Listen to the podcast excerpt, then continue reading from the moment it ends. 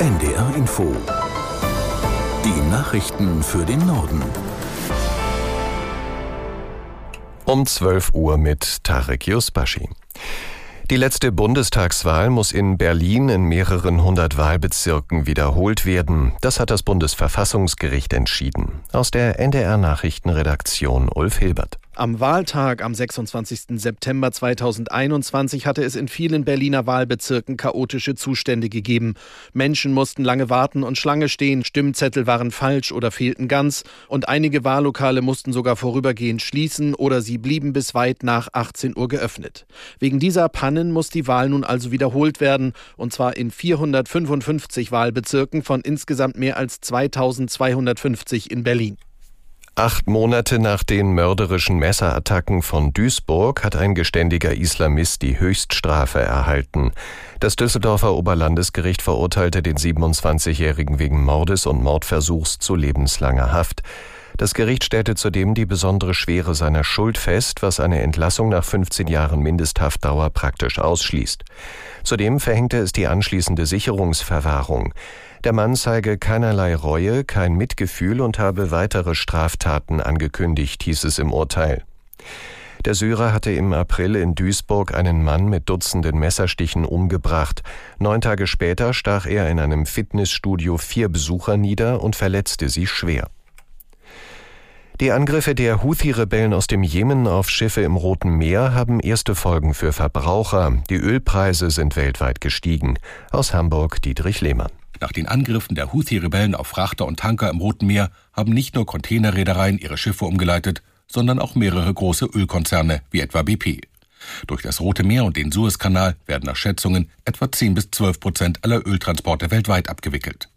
Durch den längeren Weg um die Südspitze Afrikas verteuert sich nun der Transport. Zudem stehen bereits fest eingeplante Mengen erst später zur Verfügung. Wie sich die Verzögerungen bei den Containertransporten konkret auswirken, ist noch schwer abzuschätzen. Nach dem plötzlichen Ende der Kaufprämie für Elektroautos will nun auch Volkswagen den Zuschuss zunächst selbst zahlen. Das Angebot gilt für alle Kunden, die bis zum 15. Dezember einen förderfähigen Wagen aus der ID-Baureihe bestellt haben und ihn bis Ende März zulassen werden.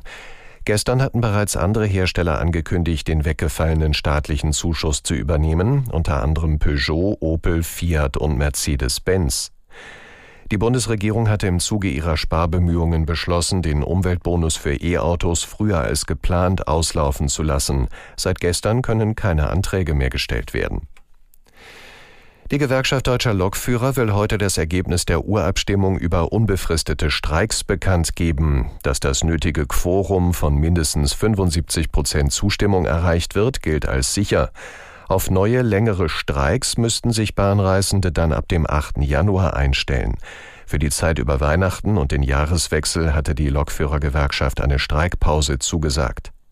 Die Tarifgespräche zwischen der Bahn und der GDL waren nach der zweiten Runde gescheitert. Die meisten Deutschen nutzen für ihre Online-Accounts immer noch unsichere Passwörter. Das zeigt die neue Jahresauswertung des Hasso-Plattner-Instituts auf Basis von Millionen Zugangsdaten. Aus der NDR Nachrichtenredaktion Thomas Kuhlmann. Das beliebteste Passwort dieses Jahr in Deutschland 123456789 vor 1, 2, 3, 4, 5, 6, 7, 8. Und das ist laut Untersuchung schon ein minimaler Fortschritt. Letztes Jahr war es nur die Reihe von 1 bis 6. Trotzdem warnt das Institut natürlich auch 1 bis 9 macht es Cyberkriminellen natürlich leicht, einen Account zu kapern oder zumindest an persönliche Daten zu kommen. Weit vorne in der Liste auch andere ähnliche Zahlenkombinationen und nicht gerade sicher verschlüsselte Passwörter wie Passwort oder Passwort 1, Hallo oder I love you gehören noch dazu. Warum ist das so? warum machen das so viele, obwohl man ja fast täglich aufgefordert wird, groß, klein, Zahlen und Sonderzeichen zu kombinieren? Die Wissenschaftler sagen, weil die Leute immer mehr Online-Dienste nutzen und es sich natürlich dabei so einfach und bequem machen wollen wie möglich. Das waren die Nachrichten.